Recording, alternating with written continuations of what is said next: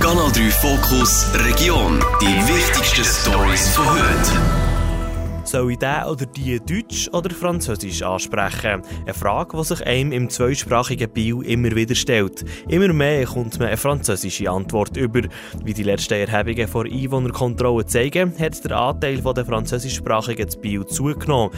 An was das liegt und ob die Frankophonen vielleicht in ein paar Jahren sogar in Mehrheitsbio sind, im Beitrag von Christoph Gerber aus der Redaktion.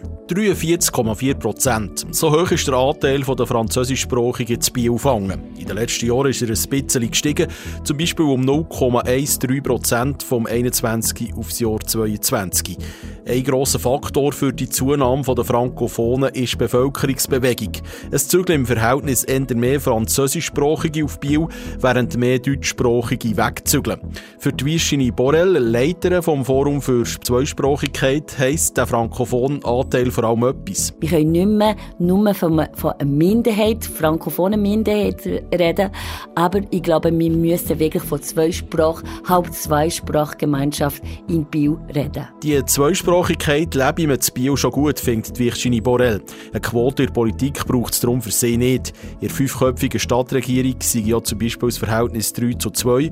Im Stadtparlament ist das Ungleichgewicht ein bisschen grösser. Beim Stadtrat ein bisschen weniger frankophon als der Statistik, aber immer noch ziemlich gut gleichgewichtig und das finde ich schon super, dass wir das äh, haben in Bio, ohne dass wir müssen besondere Unterstützung bringen Ich glaube schon auch, dass der Stadt Bio macht ziemlich viel zugunsten der Zweisprachigkeit. Das Ziel sei darum auch nicht, dass die französischsprachigen irgendein ins Bio in Überzahl seien. Für mich ist nicht die Idee, dass die Frankophonen müssen absolut mehr sein als die Deutschsprachige, aber dass wir wirklich schätzen, immer noch die Idee, dass wir wirklich zusammenleben und uns äh, von beiden Seiten bereichern. Das wäre wirklich für mich das Ziel. Wichtig ist für die Virginie Borrell außerdem, dass die Frankophonen sich künftig auch gleichwertig im Arbeitsmarkt fühlen.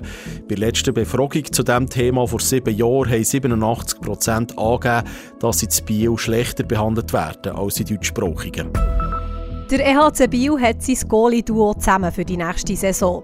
Der Harry Setteri steht auch nächste Saison bei den Seeländern im Goal. Der finnische Weltmeister Goalie hat seinen Vertrag beim EHCB bis in April 2024 verlängert.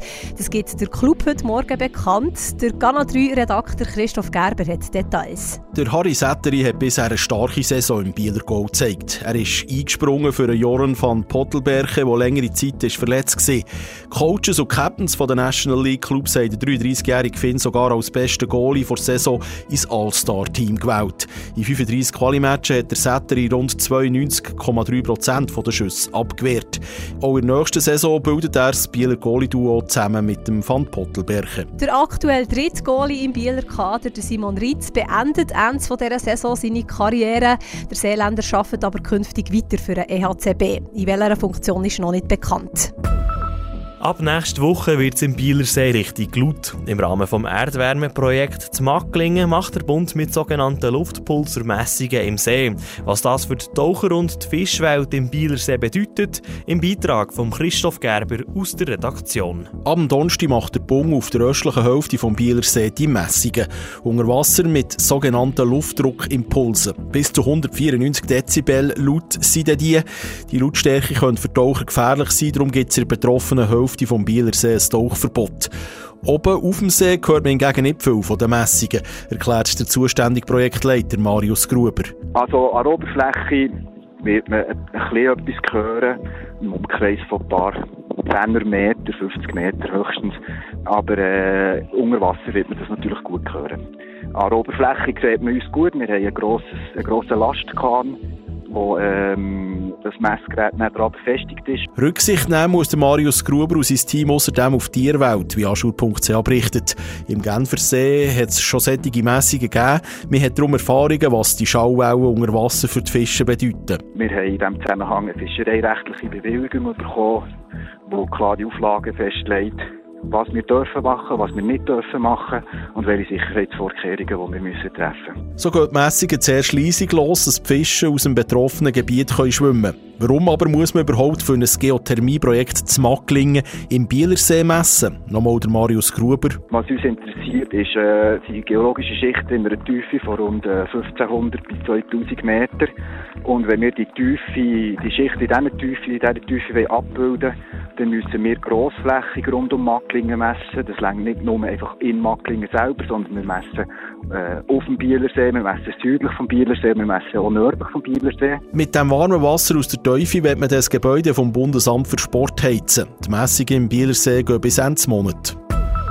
Vor Fassade vom Bieler Kongresshaus könnte Betonstück runterfallen. Darum muss man dort jetzt ein Schutznetz montieren. Details dazu hat Robin Niedermeyer aus der Kanal 3 Redaktion. Schon im 2014 hat man an der Schrägfassade vom Kongresshaus Risse entdeckt, wo man dann auf die Schnelle hat geflickt. Die Temporärmaßnahmen von denen länger heute nicht mehr, wie es in Mitteilung von Stadt Biel heisst. Jetzt hat der zuständige Ingenieur, der die Fassade überwacht, angeordnet, dass es ein Fangnetz brauche. Man könne nicht ausschließen, dass Betonstücke runterfallen heisst es weiter.